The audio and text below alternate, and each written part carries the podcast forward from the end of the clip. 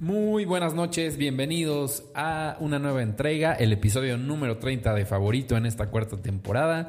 Mi nombre es Daniel Moad y está conmigo Pili Obeso. ¿Cómo estás, Pili? Hola, buenas noches, días, tardes. Noches para que nos escuchen en vivo y tardes, días, lo que sea. Para Gracias que por especificar.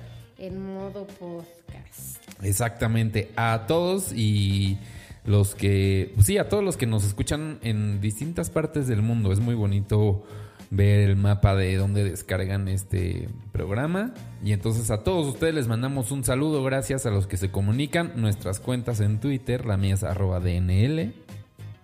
La mía arroba piliobeso. Y pues un ratito de tranquilizarnos, ¿no? Y de hablar de otras cosas. Porque el país y el mundo están como muy acelerados, ¿no? Ay, sí, que la gente se relaje, caray. Un poquito de relajarnos, hablar de cosas que pues también nos, no, no, igual no son tan importantes, pero también nos interesan. Claro, y nos, nos entretienen y nos relajan y para eso está favorito. Exactamente. Entonces, pues gracias a los que se conectan en vivo y ya saben el hashtag favorito 4T, ahí pueden encontrar aparte cosas de las que vamos hablando en el programa. Y el día de hoy hay cosas muy interesantes. ¿Vimos o viste eh, Hernán la serie? Vi el primer capítulo. ¿Tú? Yo vi los primeros dos. De eso vamos a hablar más adelante. También eh, vamos a platicar de esta cosa que anunció Spotify, sus premios. Sus premios, ¿qué tal? Que, pues bueno, a mucha gente emocionó. Yo veía mucha gente emocionada. No entiendo bien por qué, pero veía mucha gente emocionada al respecto. Pues supongo que porque habrá actos en vivo. Pues o porque ya fueron los, fueron los American Music Awards. ¿Los viste? No. Yo tampoco. Vamos a ver a Taylor Swift en YouTube. No podemos. Pobrecita. Bueno, además, pues ya saben, la industria del entretenimiento todo el tiempo está anunciando cosas nuevas. Así que pues traemos un poco un resumen. Y el día de hoy, el martes de revistas, sí no he dado la vuelta a ver qué hay. ¿eh? O sea, no sé de qué, de qué, qué termómetro anda la, la mm, portada. Está me. ¿Está me? Sí, yo ya Oye, ¿viste mm, hablando de ese chisme de que OV7 y Bobo Producciones están peleados? O bueno, están en medio de una pelea. A ver, a ver, espera. Bobo Producciones y OV7 están peleados. Pero ¿cómo?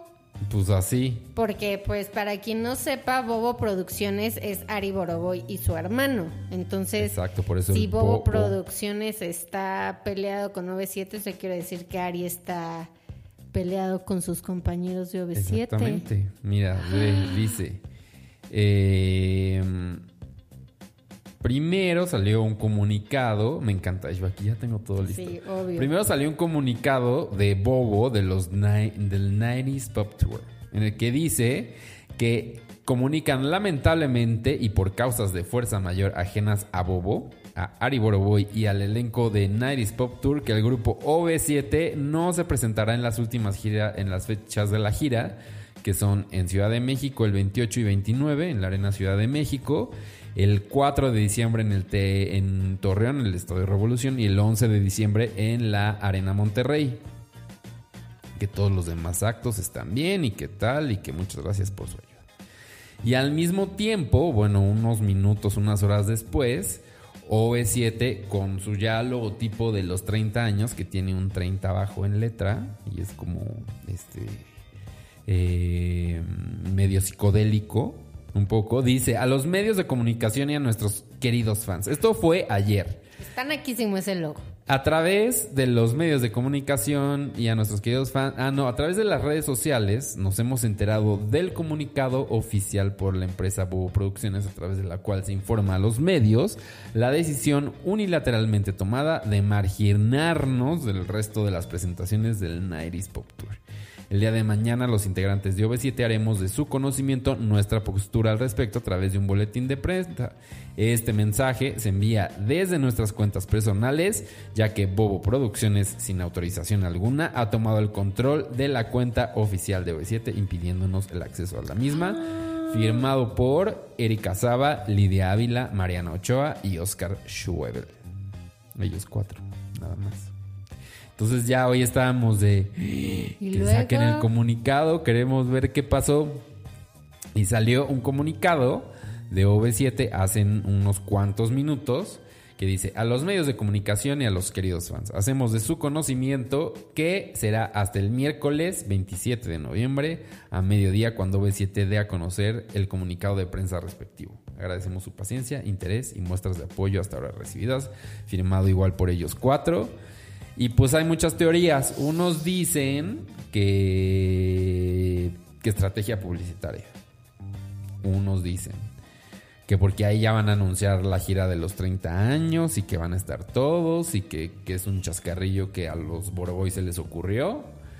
Pero yo no le veo tanto sentido, ¿no? O sea, ¿para qué llevarlo y exhibirlo así de esa manera? Pero no sé, ya mañana veremos a ver qué sucede. Y ¿Tú la otra opinas? que a lo mejor están posponiendo el boletín porque están en pláticas, negociando. Ajá. Sí, está en veremos todo. Pero pues al parecer hubo ahí un algo. También Ay, de... pues qué bajeza, ¿eh? Porque si llevan 30 años siendo amigos y siendo un grupo y que... Sí, pero mira, ve, en, Se peleen por... en el mundo, en el bajo mundo de los entretenimiento, se, se dice que Bobo no es muy buena pagadora. Sí, a mí también me lo han platicado. Entonces, Fuentes cercanas que han trabajado con Bobo Producciones. que no para son muy buenos proyectos. pagadores. Entonces, pues a lo mejor por ahí tiene algo que ver.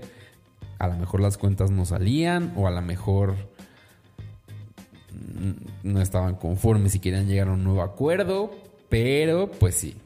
Ay, pero Ari, o sea, yo sé que tiene la tiene difícil porque digamos que es empresario, productor Y parte, sí, lo y que se está parte diciendo de es que OV7, él no es parte de entonces, OV7 tampoco. También ahí está la noticia.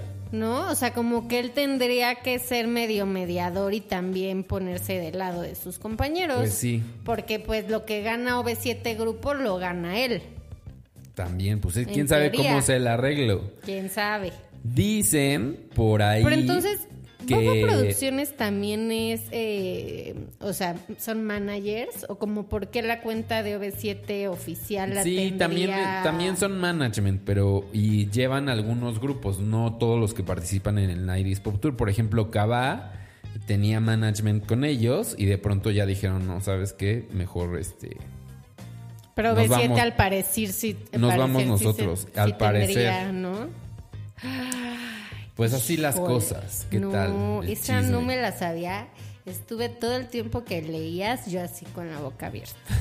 No puedo creer que Tú ya amigos tenías de tus toda la boletos, vida ¿quieres que te se regresen estén tu peleando dinero? por dinero.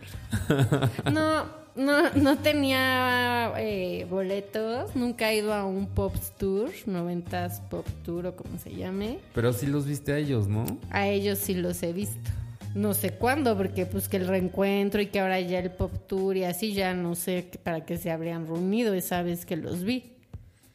Sí, En no, fin. ya, es un... Ya, sí. Sí, ya, ya, ya, o sea. Es a lo que se dedica. Superemos la nostalgia de los noventas ya de hueva, ¿eh? O sea, hace 10 años que volvieron a Pues salir. no, pues son los 30 años ahora la gira que se supone que estaban esperando, que aparte decían que ya habían limado asperezas con Julisa y que entonces era probable que regresaran como la onda vaselina. Entonces también medio meten esa intriga en este chisme.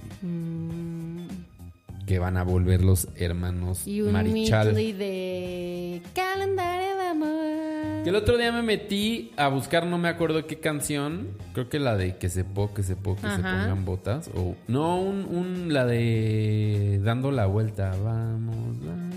Ese cover que hacen ellas. No sé. Y. Y no está. Y no está.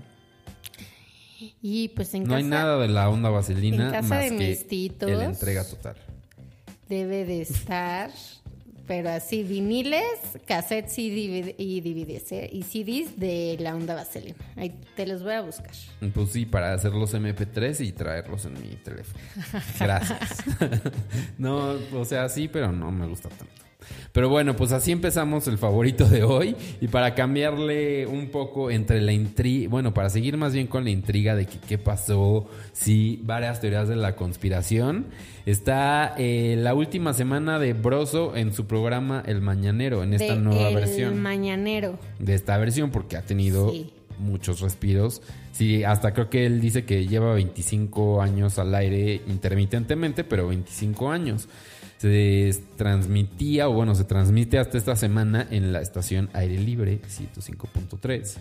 Y pues se acabó. Y se va a acabar. Era su carta fuerte, fuerte para empezar esa estación de radio que empezó justamente hace un año con una transmisión especial de Broso con respecto al informe de gobierno de, bueno, más bien como la toma de protesta de, Andrés López Obrador.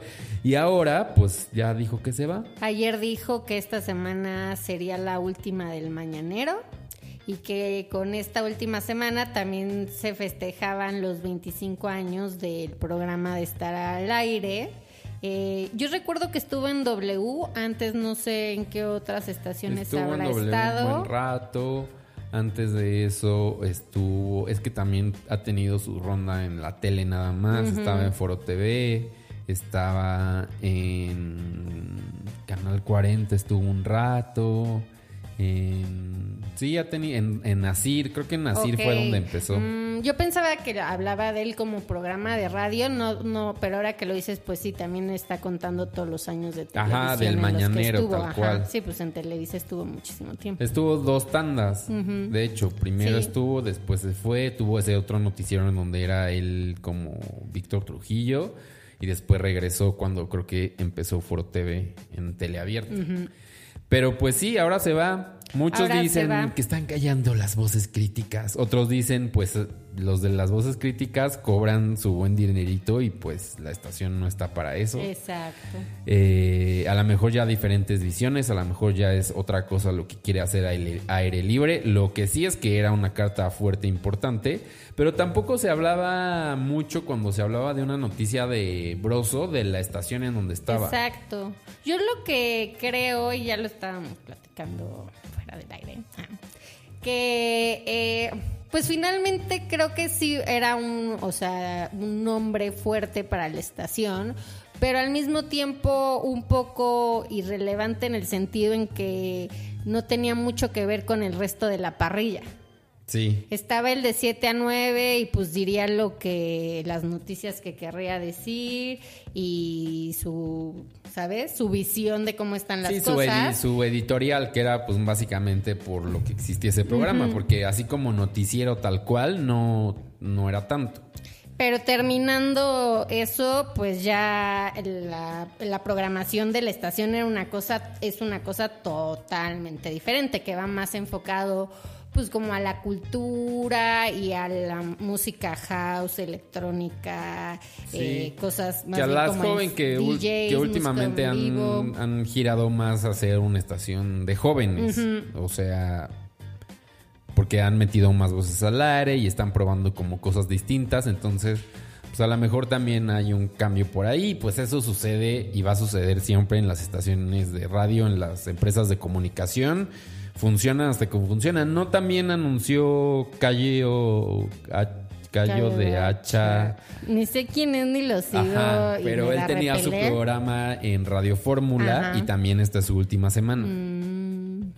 Pues mira, presupuestos. Lo que Broso dijo en el, en el programa fue eso, o sea, que se había sentado con aire libre, nunca dijo nada malo de aire libre, estaba obviamente transmitiendo desde la cabina de aire libre, pero dijo que se habían sentado tanto aire libre como el equipo del mañanero y que habían visto presupuestos, marketing, patrocinadores y que estaba la opción de, pues, sabes, esta, eh, pues nada, ver como diferentes opciones de cómo continuar el programa y que al final habían, él había decidido apelar por la salud mental. O sea, como diciendo que las cosas no estaban fáciles y que pues prefería él este relajarse. Pues sí, también Y que eso, ¿no? además, eso también se eh, entendería. Yo también, o sea, si también ya lleva mucho tiempo estando al aire en diferentes medios, pues que se tome su tiempo. Y si dijo, o sea, no es que este vaya a ser el final del mañanero, simplemente, este, pues ya veremos en qué otro tipo de plataformas podría tener cabida este programa. O sea que, pues a lo mejor yo sí justo creo. antes de estar en esto, estuvo en una, en un, en una cosa llamada La Neta Noticias o en Acústica TV. Ay, ese canal cuál es. No sé, pero ahí estaba. Cosas que solo tú sabes. Pues él también estuvo un rato, Bueno, como seis pues sí, meses. pero, o sea, televisión abierta, cable, ¿qué no, es eso? esos canales de cable raros. Ok. sí. Sí, pues sí. Hay un Pues grupo. bueno, ya nada, 25 años, que se tome unas vacaciones, Sí. está en el teatro Víctor Trujillo, Ah, ya sí es después cierto, que vea qué hace. Que por cierto lo anuncian su obra de teatro ahí en aire libre. Ujú. Sí, y ¿sabes? O sea, también dejemos de apelar a que todo tiene, ¿sabes? O sea, que se está diciendo pero- una cosa y en realidad se está escondiendo otra. Pues no, pues a lo mejor sí, no hubo presupuesto, la estación tampoco es que tenga mucho que ver con lo, ¿sabes? Con en cuestiones de noticias y así, entonces pues a lo mejor no era la estación de radio para ese programa. Y pues ya, quien lo ya. disfrutó, lo Exacto. disfrutó y quien no, no, y ya, ahí quedó. ¿Ustedes qué opinan? Díganos con el hashtag favorito 4T, arroba DNL y arroba piliobeso. Y pues ya vamos a cambiar ahora sí de tema, ya estamos muy nacionales y pues no, salieron los nominados para los Spirit Awards y para los Grammy, cosa que porque ya estamos en plena temporada de premios. Ya, ya empezaron. Ya empezaron, entonces eh, ya em, salieron estas nominaciones de los Spirits Awards que se entregan un día antes de los Oscars Así es. y de los Grammys que se entregan en enero, ¿no? Creo. El, el sábado 26 de enero son los Grammy y los Spirit Awards van a ser el Creo que 8, es de 8 de febrero. ajá.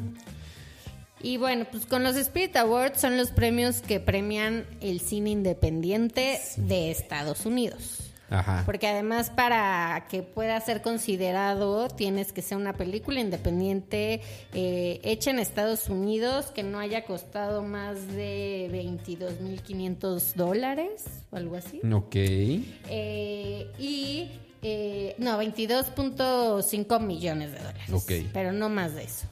Ya si costaste más, ya no eres independiente. 22 y medio. Y eh, pues las, las preferidas o las que recibieron más nominaciones fueron The Lighthouse, eh, esta película en la que sale Robert Pattinson. Claro.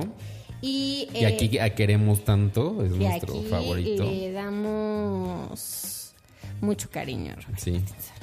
Uncut Gems, que es esta película en la que sale Adam Sandler. Es una película, eh, pues, un medio thriller Ok. de un joyero judío en Nueva York con varias deudas que se mete con las personas equivocadas Ok. y tiene que ver de dónde saca el dinero para Para que vean que Adam Sandler no solo firma contratos Sí. multimillonarios con Netflix. Y sabes qué? Que está recibiendo eh, muchísimas buenas críticas, que todo el mundo le está diciendo, ay, pues en una de esas y hasta te nominan para otros premios más importantes. Uh, Y él así de, ay, pues no creo porque a mí me han hecho el feo toda la vida. este, pero bueno, pues sí, también, o sea, hay que ver qué otras películas ha hecho. O sea, este, Nicky el hijo del diablo, pues sí es más como para... ¿Sabes? Las Raspis o como se llaman estos premios que para unos los Razzies. Razzies, Spirit Awards. Pero bueno, esas dos películas son las que más nominaciones tienen. Y por ahí también se menciona mucho a Honey Boy, que es esta película que está escrita por. Ah, va. No, ¿Por quién? Bueno, Me eh, agarraste de. O sea, empecé a hablar de. Sí, tú te agarraste solita Yo me de agarré bajada. solita de bajada. Shia LaBeouf. ah, sí, sí, sí. Que es todo un tema esta película y la gente también está hablando mucho de ella porque está, digamos que cuenta la historia de él y su papá cuando él se hizo famoso por Even Even Stevens. Stevens. Y en la que vivían ¿Cómo se un- llamaba en español?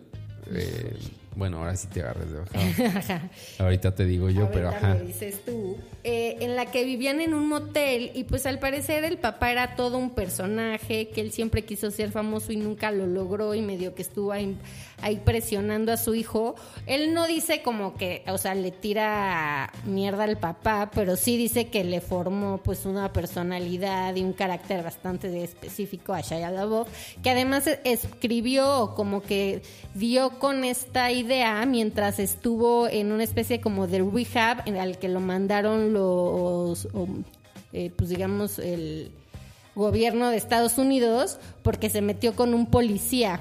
No sé si te acuerdas, hace un par de años, en un momento raro en el que tenía Shia LaBeouf, porque pues, Shia LaBeouf es raro, Es raro. eh, se metió con un policía. Buen child star. Y pues lo que le dijeron es como o te vas a la cárcel o te vas a un retiro como para controlar eh, tu ira y tus pensamientos oscuros. Y se fue a este retiro y ahí fue en el que dio como con este guion. Y de hecho creo que hasta terminó muy amigo del policial que ofendió y ya se van a pescar juntos. En fin, el caso es que todo esto lo llevó a escribir esta película que está recibiendo muy buenas críticas. Por ejemplo, eh, la, directora de Honey Boy también está nominada a Mejor Dirección en los Spirit Awards. Y por eh, también Hustlers, ¿ubicas esta película en la que sale Jennifer López, que es de tableeras? De, ajá. Pues también que Jennifer lo hizo muy bien y también creo que le fue muy bien en taquilla. Y dentro de las películas independientes también tiene varias nominaciones. O sea, Jennifer López está nominada como mejor actriz de reparto. ¿A poco? Pero dicen que no está nada buena esa película. Yo no la vi, pero pues dicen que ella lo hace muy bien. Estafadoras de Wall Street. Esas. Esas meras. Y obviamente Marriage Story de Netflix, que es de Noah Baumbach, que ya hemos hablado de un favorito vario de esta película, va a recibir el premio Robert Altman Award, en el que se honra a Noah Baumbach pero también se honra a toda la película, o sea, se, eh, también se va a premiar a los dos actores, o sea, Scarlett Johansson y Adam Driver, y también a los directores de casting. Ok. O sea, esos ya tienen su premio Ellos ya asegurado. tienen su premio asegurado. Pero, eh, pues, en resumen, The Lighthouse y Uncut Gems son las películas que se espera, eh, se espera lle- se lleven Ve, en 2017, 2016, 2015, 2014 ha coincidido la mejor película de los Spirit Awards con los Oscars. O sea, Ah, ¿sí? Moonlight, Spotlight, Birdman y 12 Years a Slave. Mm, Entonces- pues aquí están Uncut Gems, Marriage Story, que es la de Noah Baumbach, The Farewell. The Farewell es esta película que habla de una tradición china en la que en algún momento este como que a los abuelitos eh, los tienen que matar. Ah, ajá. Y de, y de eso va y está, eh, la actúa Aquafina. Aquafina, esta comediante. Aquafina, que desde el año pasado con Oceans Ajá, con Ocean. número, ¿no? Número. Eh, pues empezó a, a recibir varios varios lugares y luego también salió Casi, ¿No sale también la de Crazy Rich Asians? Sí, ¿no? Sí, sí, también, también. Que esa no sé si ya mencioné que está en HBO, creo que sí, porque la recomiendo, está muy graciosa, ¿eh? ¿Sí? Sí. Sí. Si quieres reírte, Un rato. Ah, la voy a ver, la voy a ver. Pues ahí está la lista de los nominados a los Spirit Awards. Ya saben, un día antes de los Oscars, son muy independientes, muy buena vibra y muy en esta onda. Creo que también los pasan en televisión. No sé si lo sigue pasando. eh, TNT. no, el otro canal que es como independiente. Ay, ya sé cuál. ¿Cómo se is- ISAT. ¿Todavía existe ese canal? Sí, todavía existe. Creo que por ahí los pasan, que es, pues, es del mismo grupo de TNT, pero es como el canal de películas De independientes. independiente.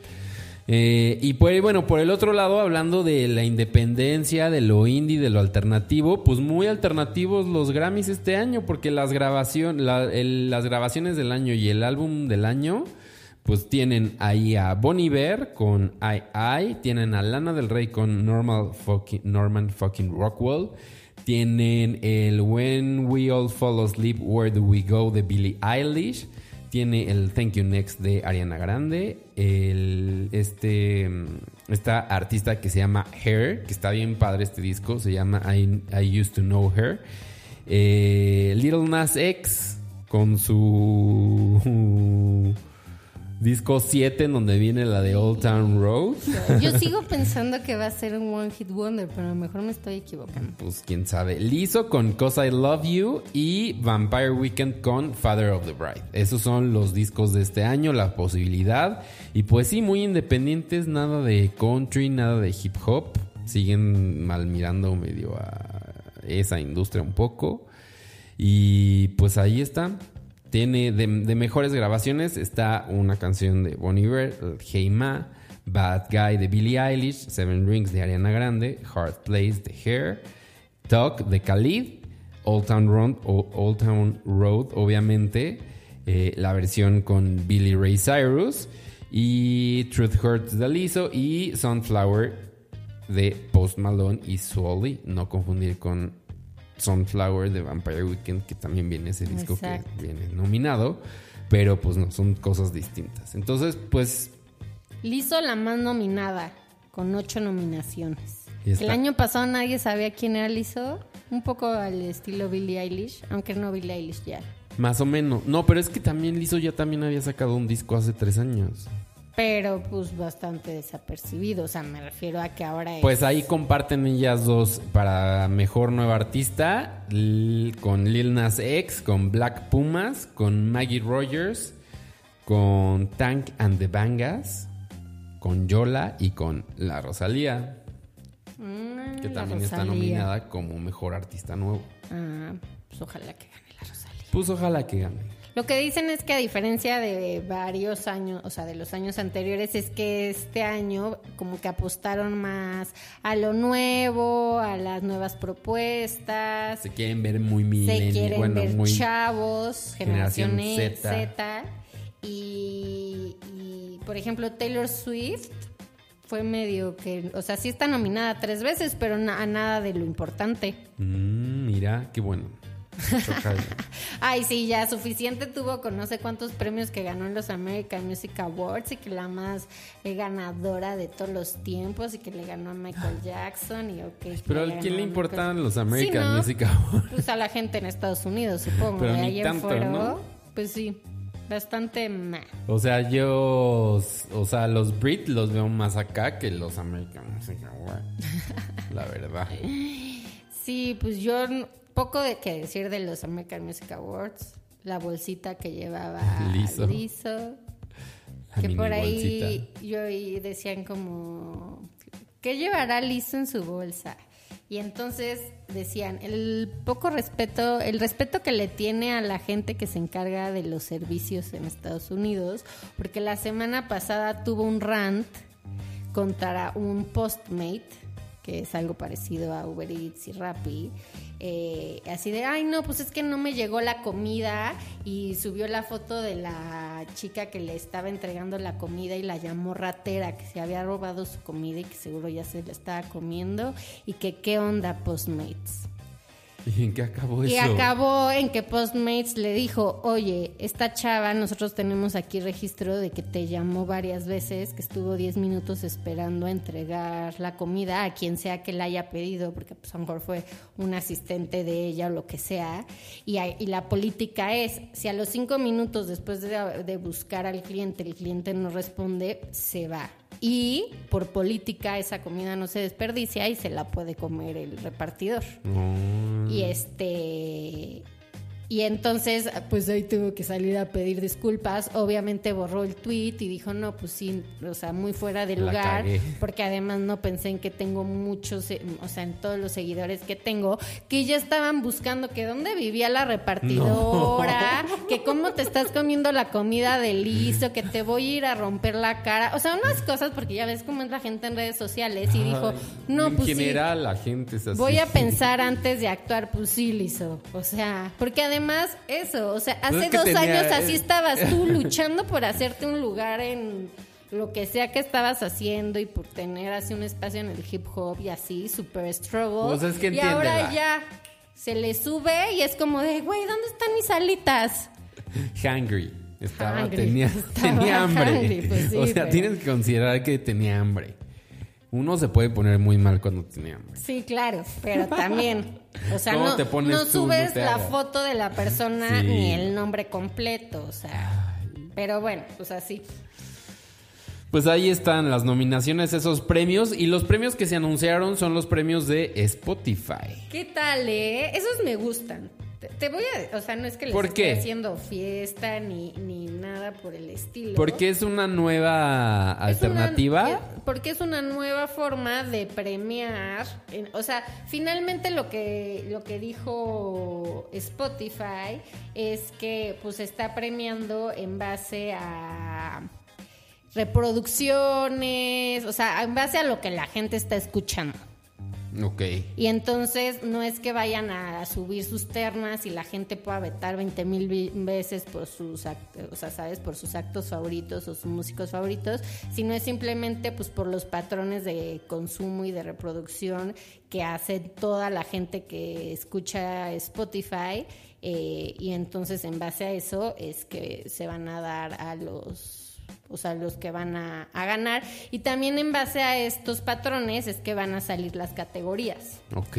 Entonces digo, finalmente... Pero ya entendí, mira que no había visto nada casi de esta noticia, pero ya entendí por qué la gente estaba tan emocionada de los premios Spotify, de los Spotify Awards, porque van a ser aquí. Y van a ser en la Ciudad de México, porque México es el... La capital mundial del streaming, así le dicen ellos. Es el, el, el, pues sí, el mercado más- grande de Spotify. Con mayor, más oyentes a nivel global, sobrepasando ciudades como Nueva York, Londres y París. Así es. Pues mira, pero sí se dejará caer toda la banda. Pues si tienen el presupuesto, seguramente. Pues ya anunciaron que el evento va a ser transmitido justamente en una alianza con Turner Latinoamérica, o sea que seguro saldrán a través de TNT el próximo 5 de marzo.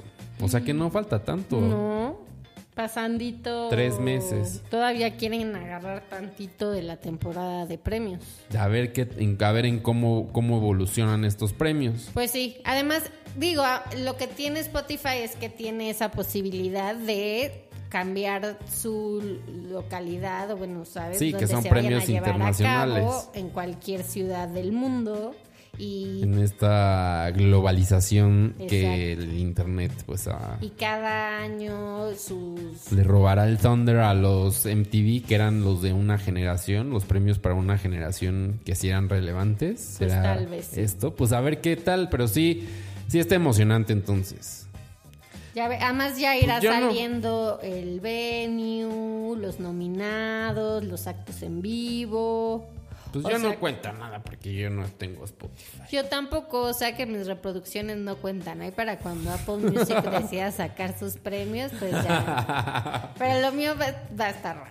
No sé si agarre Sí, sí, no, no creo. así como que para los premios, no. Pues sí, pero a ver, igual sí invítenos amigos de Spotify. Obvio. Porque ahí nos escuchamos también El nosotros. podcast Ahí se estamos. reproduce. Mucho, Habrá- ¿eh? Es de los de donde la plataforma más popular, Pues Spotify. sí, que ya sabemos que la gente aquí escucha Spotify. Pues ahí está. Muy bien. Bueno, el hashtag favorito 4T. Mi cuenta de Twitter es arroba DNL y mi cuenta de Instagram es DNL-bajo. Y a mí me encuentran en Pilio Beso, donde sea, hasta en LinkedIn.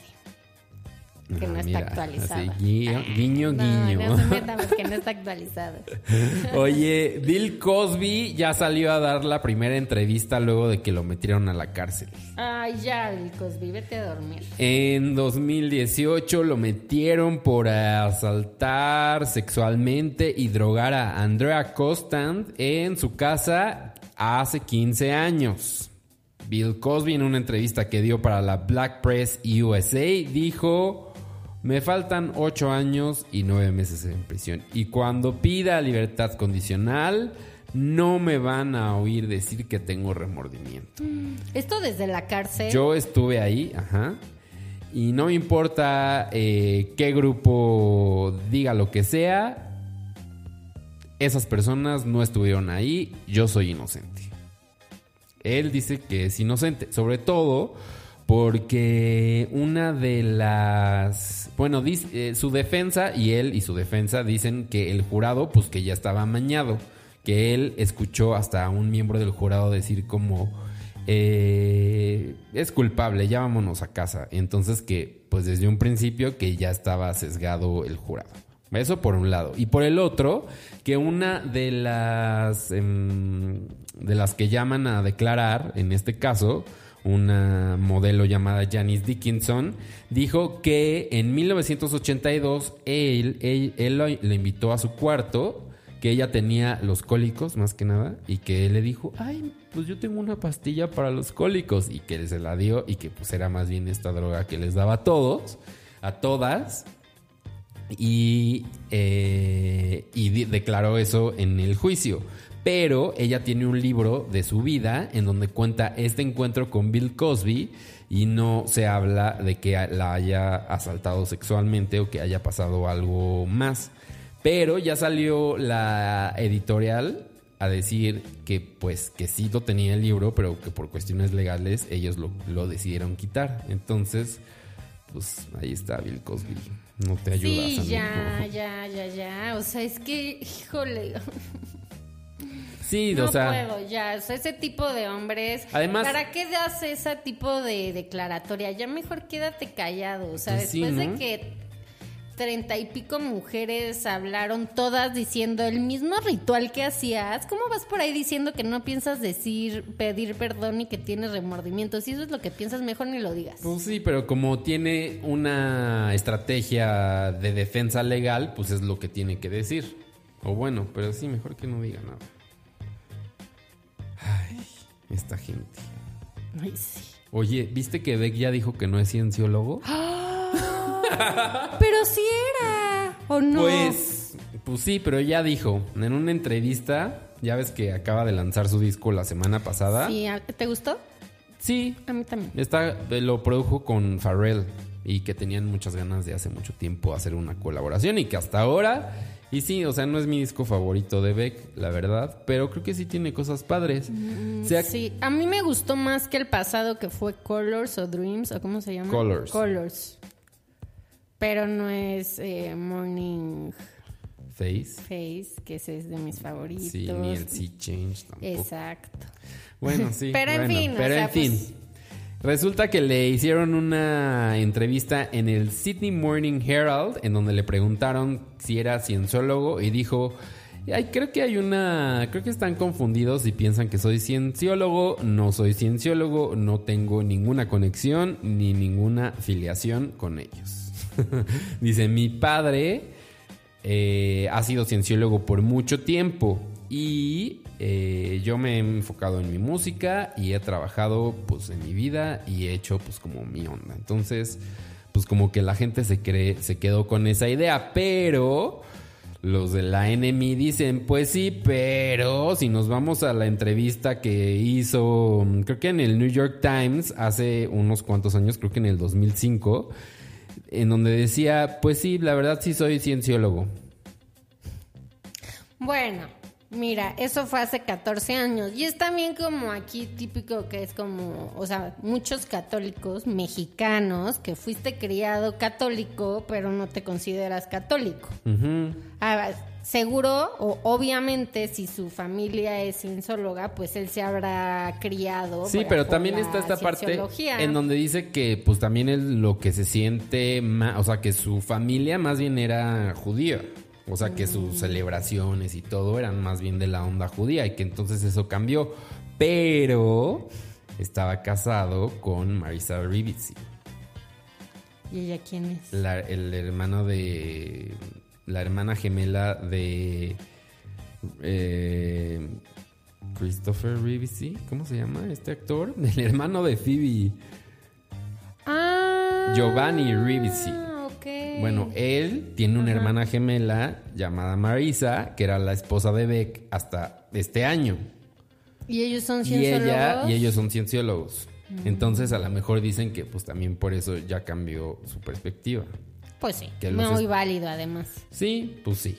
Además, pero está bien, ¿no? Porque yo creo que sí hay mucha gente que decía, ay, es que Beck. sí, a mí sí me sentí tantito alivio. Ajá, sí, pues no, no es cienciólogo, Ok, es judío.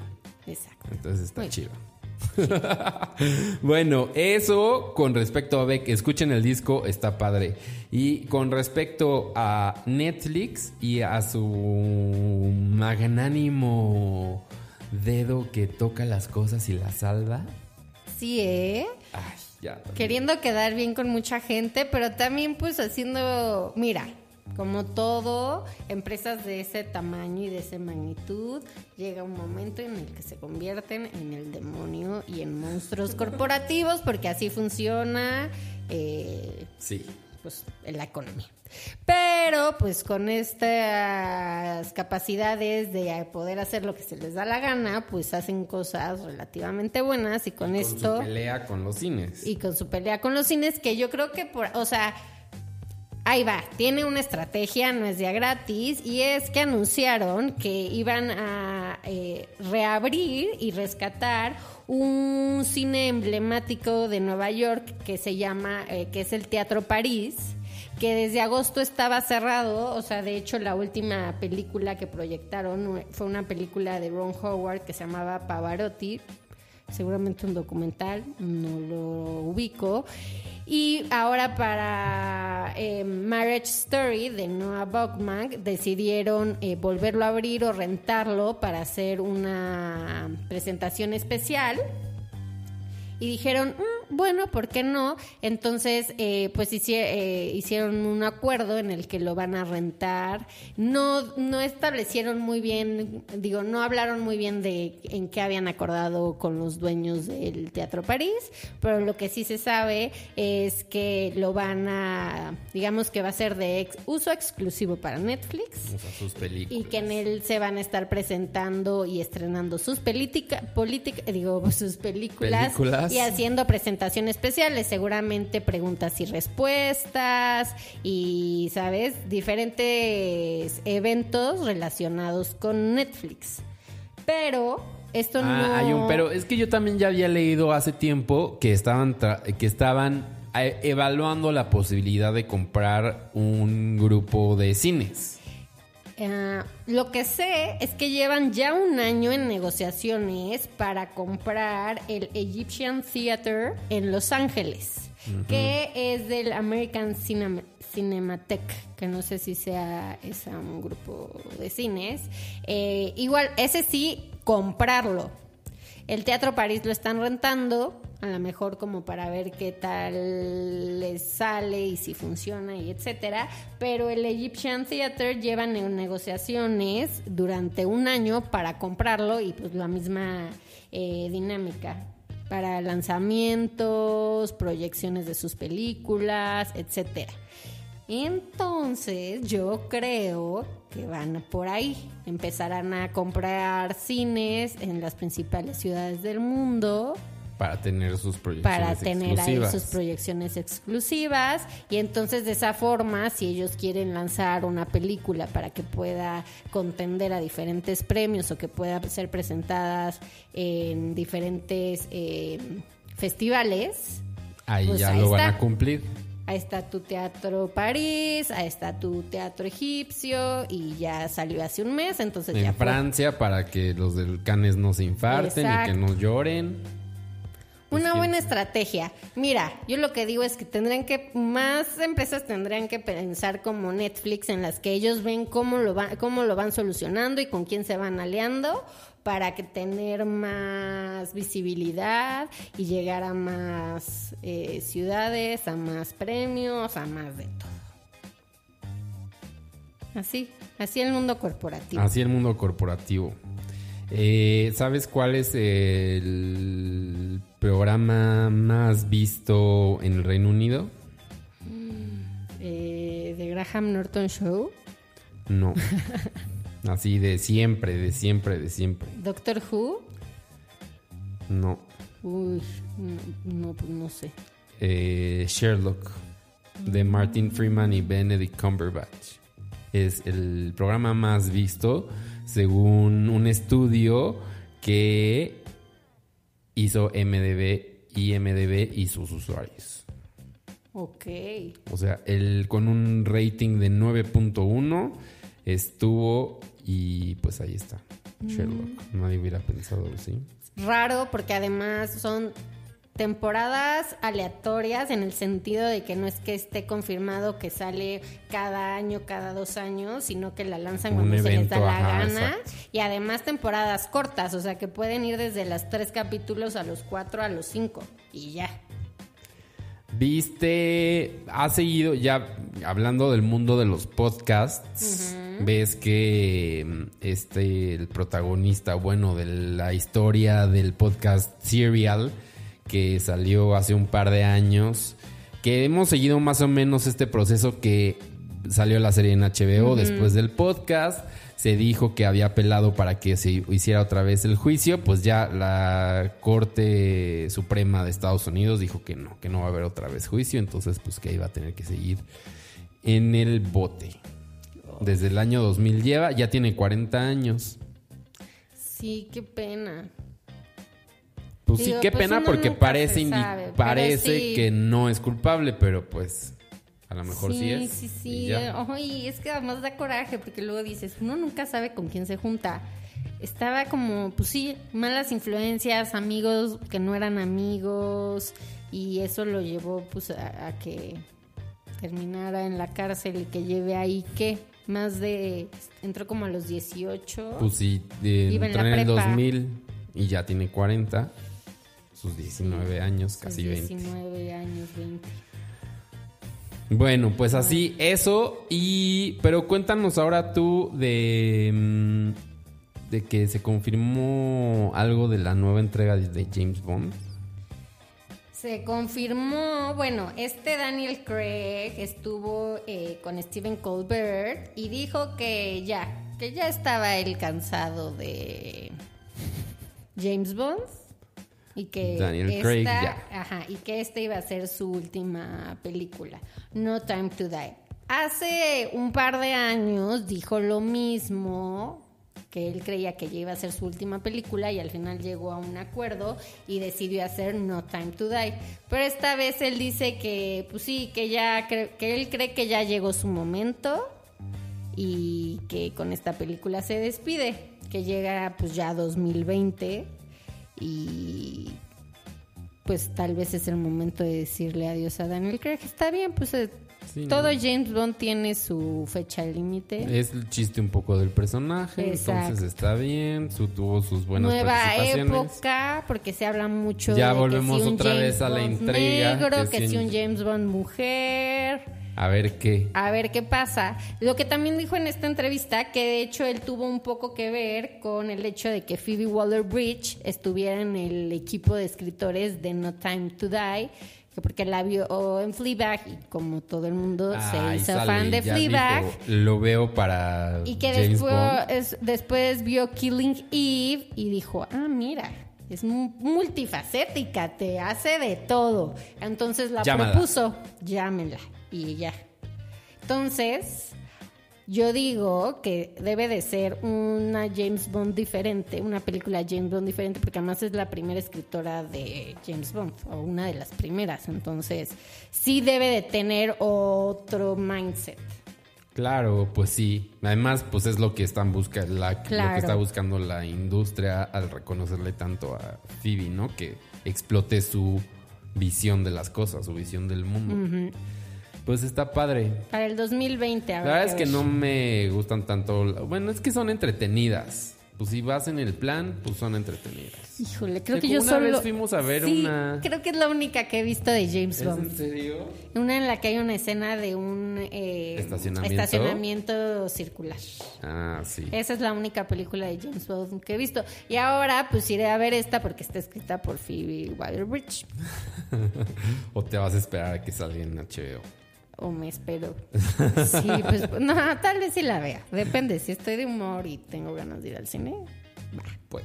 pues que. Y no hay otras opciones. Oye, a- otras opciones, el Joker va a tener secuela, ¿es en serio? Yo pensé que era No, eso es un hecho. era fake news. Pues mira, Todd Phillips, lo que su intención eh, era en un principio, o sea, se, se reunió con Warner y le dijo, ¿por qué no hacemos eh, más películas como Joker, en la que contemos como del origen de varios villanos y superhéroes de DC? Un poco con esta eh, ambiente, imagen de Joker. Sí, así de no no seamos Marvel, que es como super pop todos Sí, nuestros claro. superhéroes, sino mejor vámonos a esta visión que ya Más funcionó con Batman y que ya funcionó con el Joker, Y más oscura. eh, Warner cómic. dijo, eh, bueno, pues más, más novela gráfica. Más novela gráfica, exacto. Y dijo, "Ah, pues sí, suena interesante, déjame lo analizamos, checamos, lo, lo checamos. checamos. Pero lo que sí te aceptamos es una secuela de Joker que también esté Mira, ya vimos que eh, sí. dirigida por ti y protagonizada por Joaquín Phoenix. Y fue como, bueno, pues va. Pero no, Joaquín Phoenix dijo que ya no iba a hacer... eh, saber cómo le hace. De que se hace la secuela, o sea, eso ya está Pero ¿en qué confirmado. acaba? En que, En que se va a la cárcel. En que se va a la cárcel. Oh, bueno, no. Termina, él va en la patrulla y alguien, los re- y alguien lo rescata. Y termina Ah, sí, cierto. en que está él viendo cómo toda la gente Se lo alaba, ¿no? O hay un tiempo, hay, hay un corte a otra escena en el que sí lo vemos en la cárcel. Ah, no, lo vemos en el En psiquiátrico. el hospital, ¿no? Que mata a alguien. Mata a alguien. Sí, o sea, digo, spoiler alert. Sí, o sea... Pero ya Perdón. Pero ya pasaron que dos meses o tres meses de que se estrenó la película, o sea, no manches. No manches. O Bueno, sea- pero entonces va a haber película, no hay nada confirmado, No, obviamente. Solamente que él Que lo va existe. a dirigir y que probablemente el mismo eh, escritor de la película escriba la secuela. Pues Pues es que era Muy un bien. poco, lo piensas y dices, bueno, tiene sentido, es la película más taquillera de la historia que se haya estrenado en un octubre, si eso importa, por lo visto importa, y lleva ya recaudados un, un billón de dólares a nivel mundial y sigue recabando. Entonces, pues sí fue una minita de oro. Pues sí, pero es lo que yo digo, pues ya está limitada la historia. ¿Qué más cuentas? Ya, si lo Pero que queríamos ver el origen, ya lo vimos. Ajá. Bueno, pues bueno, ellos sabrán. exacto. A eso se dedican. Oye, pues yo vi y tú también, Hernán, la serie. La serie Producción de TV Azteca. de TV Azteca, Con- bajo su productora Dopamine. Ajá. Eh, exacto. Ellos. eh, estrenado a través de Amazon Prime. El viernes y el domingo en... Ajá. En ¿Azteca? Azteca 7, supongo. Sí. Y bueno, creo que también globalmente se estrenó en Amazon Prime, no solo aquí en México. Y pues cuenta la historia de Hernán Cortés cuando llegó aquí a México. O bueno, no, cuando la conquista, porque llegó un poquito de Sí. tiempo antes.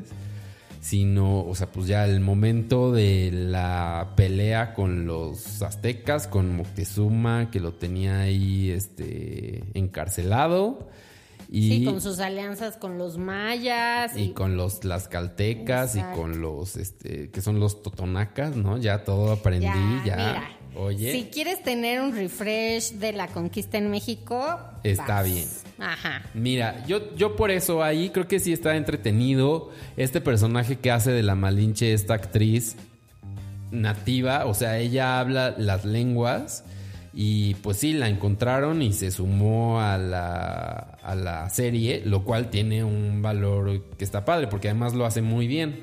Sí, y quien, y quien no, o sea, hubo una serie de actores que estuvieron estudiando el maya y el náhuatl respectivamente según sus personajes por siete meses antes de que empezara la grabación de la serie para que su Para que quedara habla, creíble. ajá, fuera, sabes, fluido y entonces no fuera así como de ay, güey. Creo que en cuanto a eso, eh, está muy bien. Creo que en cuanto a los personajes, un poco al diseño de producción, siento que tiene muy bien. Lo que no me gustó, o que es un reto pues más caro, es todos estos efectos y todas estas ambientaciones Sí, de- digitales De, Teotihuacán. en donde sí queda un poquito a deber porque eso, la globalización de las plataformas hace que ya lo normal sea pues una rayita arriba. Entonces cuando ves un CGI que no está tan chido, se nota luego luego. Entonces creo que eso le resta un poquito. Y otra cosa que no me gustó para nada fue sus su cómo cuentan la historia en cuanto a los tiempos y que lo tengan que estar especificando en cada escena. Porque en cada escena es y un año antes, y un año después, y un año después de lo de antes, y un año así, todo el tiempo. Eso yo creo que es un error que cuando lo vieron editado alguien dijo, es que eso no se entiende en qué momento es, ponle los letreros. Y así, así se ve que es, porque Y eso pasa también en el segundo capítulo. también todo el tiempo está pasando, creo que hasta más. Digo, yo no veo mal el Porque que pongan entre- en, el, en la esquina de abajo, este, no sé, Veracruz 1519 y luego en la esquina, regresen a la... O sea, de- a veces. O sea, es que siento que es un problema de guion, eso. Porque está escrito eso, haci- haciendo estas elipsis de cambiando el tiempo, yendo y regresando, pero cuando no está bien establecido que son diferentes tiempos escrito en el guion, no se refleja en la pantalla al momento de verlo. Entonces seguramente eso, cuando llegaron a la edición y dijeron, no estoy entendiendo en qué momento está quién, pues le tienes que poner las letras para que se entienda, porque si no la gente se va a confundir, porque al final de cuentas es eso, un programa para teleabierta. Claro, yo también creo que no, o sea, nos menosprecian como espectadores. Ajá. Porque nada más de fijarte en la Malinche, o bueno, en Marina, Pues, ya te das en cuenta que que, es otra época. historia. Exacto. O sea, bueno. sí, yo porque me estoy ahorita enfocando, pensando en un personaje que es obvio que hay un antes y Que un va después, evolucionando. que va evolucionando, entonces como que pues a lo mejor no necesitamos como que nos digan un año antes, un año después. X, en una esquinita abajo que te pongan que cambió la época y que es X ciudad, está bien, porque Pero también está bien es en saber. cada escena. No, no, no, no en cada escena, pero si de repente Pero lo hacen en cada escena, en casi, casi. Tlaxcala, para que vean que sí existe Tlaxcala. Fue Desde tiempos inmemoriales. y fue importante para la conquista. Eh, y después están en Veracruz y después están en Teotihuacán, pues sí, o sea, explíquenos, pero ya así de que nos quieran, o sea, no somos tontos, o sea, no necesitamos tanta información. Oscar Jaenada, muy bien. Oscar Jainada muy bien, ¿eh? De que lo que lo pongas, ¿eh? Que si tu cantinflas mexicano te lo hace. Y a mí es si que Luisito Rey Cantinflas- te lo hace. Me gustó como lo hizo en Cantinflas, pero él me cayó un poco gordo. Pues es que cantinflas cae gordo, ¿no? Pero con Luisito Rey se ganó un El lugar, aprecio, se ganó un aprecio con todo de que es un cretino. Sí, pero es que lo hizo Nos muy hizo bien. odiarlo, entonces lo hizo muy bien. Y con Hernán también. O sea, como que por lo menos te lo pintan como que si era un poco, eh, pues como que analizaba las cosas y sí quería conquistar y apañarse México, pero pues Pero que tenía no su eres de plan. la culpa de la Que- masacre. sí, que había, que había otras personas atrás de, digo, no atrás de él, abajo de él, que tenían pues, su agenda y no lo hacían tan bien, etcétera. La verdad está entretenido, sí está Sí. divertido que vean Hernán la serie. A mí me gustó el primer capítulo, lo disfruté, sí pienso terminar pues yo de me ver eché dos. la temporada. Son 10 episodios, ¿verdad? Sí, pero, Pero. salió en proceso Ajá. que nos arruinaron una gran cantidad de hectáreas de Xochimilco. Sí, que ¿verdad? tienen que pagar sus varios millones de pesos, 74 millones de pesos para ser exactos, que no lo han pagado, que el gobierno de la Ciudad de Es que México sí les ve. dijo Yo lo estaba viendo con un amigo como super fan de Xochimilco. y seguro odió la serie. eso es Xochimilco real. Pues no, sí le gustó, pero ¿Ah, sí? eh, yo creo que... Y le voy a pasar esta nota. Sí. Porque eh, Es que las pagar... chinampas son muy sensibles y muy endebles. Sí. Están ahí a fauna, flora, todo. Y pues hay como unas batallas ahí en el agua. Lo que dice proceso es que este, se les dio el permiso, tenían que cumplir con ciertas especificaciones por lo mismo, porque es un territorio muy sensible y muy importante para la Ciudad de México, que no lo cumplieron, que en cierto momento de la grabación se les sancionó y que se les dijo que se tenían que salir, cosa que no hicieron. O sea, les dijeron, no, no, no, no, no, están haciendo esto un cagadero, esto no fue lo que acordamos, se tienen que salir, a ver cómo le hacen. No lo hicieron, se salieron cuando acabaron grabaciones y además dejaron ahí todo su cochinero. ¿En serio? ¿Y hay fotos de eso? Hay fotos de eso donde ves, pues sí, como si fuera ahí una pirámide o lo que fuera, medio desarmada, pero con el terreno hecho una caca. Oye, qué coraje. Entonces, además lo que dicen es que eh, eso, pues no han pagado su sanción, que a TV Azteca, bueno, Azteca le valió madres, y que además ya tienen pensado regresar este diciembre para grabar la segunda temporada. A mí eso no me gustó. Oye, pues que sea, entonces que le agreguen presupuesto y que se vayan a no sé dónde a hacer que parezca pinche Teotihuacán, o sea, porque si Sí, van a porque- tratar así el terreno, pues no. Ay, oye, muy feo. Ya no me muy gustó. feo, sí. Eso está mal. muy feo. Ya no la vean. es verdad, a mí me puso en esa encrucijada. Sí. Porque dije, oye, pues Y si es no que es están esa, esa idea de, respetando... de que aquí todo el mundo puede hacer lo que sea y se sale con la, con la suya, así No, nada más. Y además cuando se estrenó, o la semana pasada, que este Ricardo Salinas Pliego salió por ahí hablando obviamente de Hernán y que no sé cuánto dinero costó y que una maravilla y que la importancia de recordar estos hechos históricos, oye, y sabes, y como de, to- de la historia y de la importancia de Teotihuacán y Xochimilco data de ¿sabes? Miles de años y que estén tratando así un espacio que además se les cedió para hacer la serie, sí me parece una bajeza. Muy Entonces, bajo. pues que paguen su sanción y que se vayan a grabar la serie a otro lado, porque pues ya vimos que Pues no que, ¿qué podemos te tener da cosas así bonitas. canales y chinampas como Xochimilco, pues no. pues que la nada, pues que construyan. las, ajá, exacto. Ay, que bueno, mira que no pensé que me ibas a amargar la serie. Sí, Te lo tenías muy guardado. sí, sí, sí, lo siento. Maldita.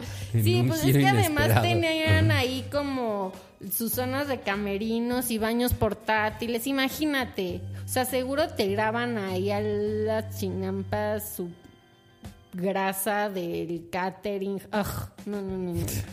Tú ya así con menú de catering y todo. Sí, claro. Bueno, pues ya llegamos a la parte final de favorito en esta edición número 30. 30 programas que se han ido como agua entre Oye, los dedos. sí, ¿eh? Felicidades a nosotros por. Felices el- 30.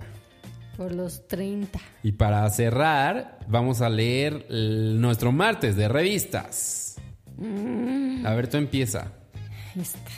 Dio mordida. Su abogado lo balconea. Rodrigo Vidal pagó 400 mil pesos para que en la demanda de paternidad la prueba de ADN saliera negativa. Un cretino. O sea, y el abogado también. Sí, y que además lo anda balconeando. Se me hace que le debe dinero. Yo creo que le de, pues, porque supuestamente el abogado pues tiene que ir, Pues sí. sabe la verdad, pero él es- se apega a lo claro, que se tu dice. abogado, para eso es tu abogado. Para eso es tu abogado. Seguro el abogado hasta fue el que le dijo hay que hacer esto. Exacto. Y eso, te puedes salir con la tuya aquí porque Claro. México. No lo calienta ni el sol. Ahora que Maki estrena romance, Juan Soler quiere recuperarla. ¿Y quién es el novio? No sabemos. el afortunado. Pero él también está, está guapo, Juan Soler, ¿no? Que rehaga su vida con alguien más. Sí, sí, sí. Hay que presentarle ya, ya unas está amigas. como de Hot Daddy. Pero sí, bien, pero eso es un gran asset. Obvio.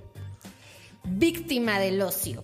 Pablo Lyle espera sentencia, literalmente sacándose los mocos. Y Es una neta. foto de Pablo Lyle sacándose.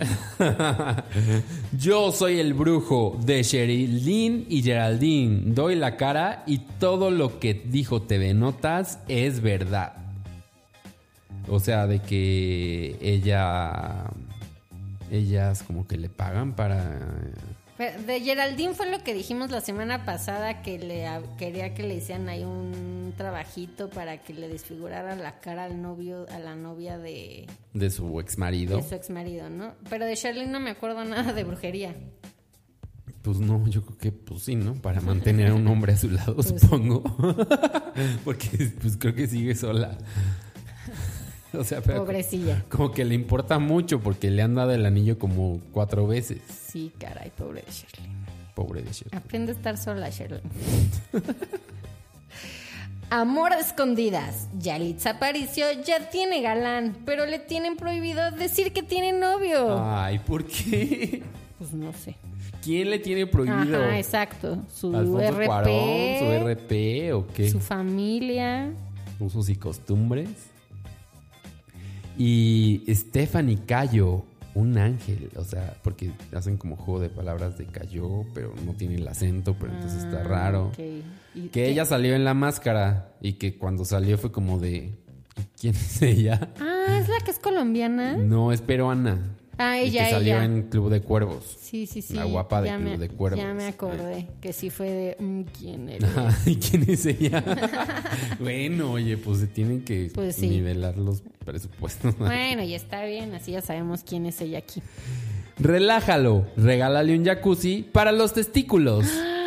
¿qué Ahí es está, eso? Pili. Ya tienes regalo de Navidad para mí. Ya. Te voy a regalar un jacuzzi para testículos, Moadi. O sea, ¿Qué una te- alberquita, un vasito. Pues no sé, yo creo que será algo burbujas, así y con burbujas. popote. Y te lo pones y. Oye, sí siento que quiero. siento que sí. ¿Y cuáles Quiero serán sus beneficios o qué? O sea Nada más que- el puro placer de sentir burbujas en las bolas. Ay, te notas lo que nos hace decir. Y ya la última. Los colibríes están por extinguirse por culpa de los amarres de amor. Ay, no. Híjole, cuando El maldito leí brujo, eso, díganlo. Me puse mal. Es que la gente. Bueno, ya, Pili, tranquila. Entre lo de Hernán y los colibríes. Exacto, pero ya, tranquila. Bueno, muchas gracias a todos los que se conectaron en vivo, muchas gracias a los que descargan este podcast semana a semana. Les mandamos un abrazo, los queremos y algo más que agregar. Nos escuchamos la próxima semana. Adiós. Llamando al Santo Radio presenta Favorito con las presentaciones de Pilar Obeso y Daniel Moab. Favorito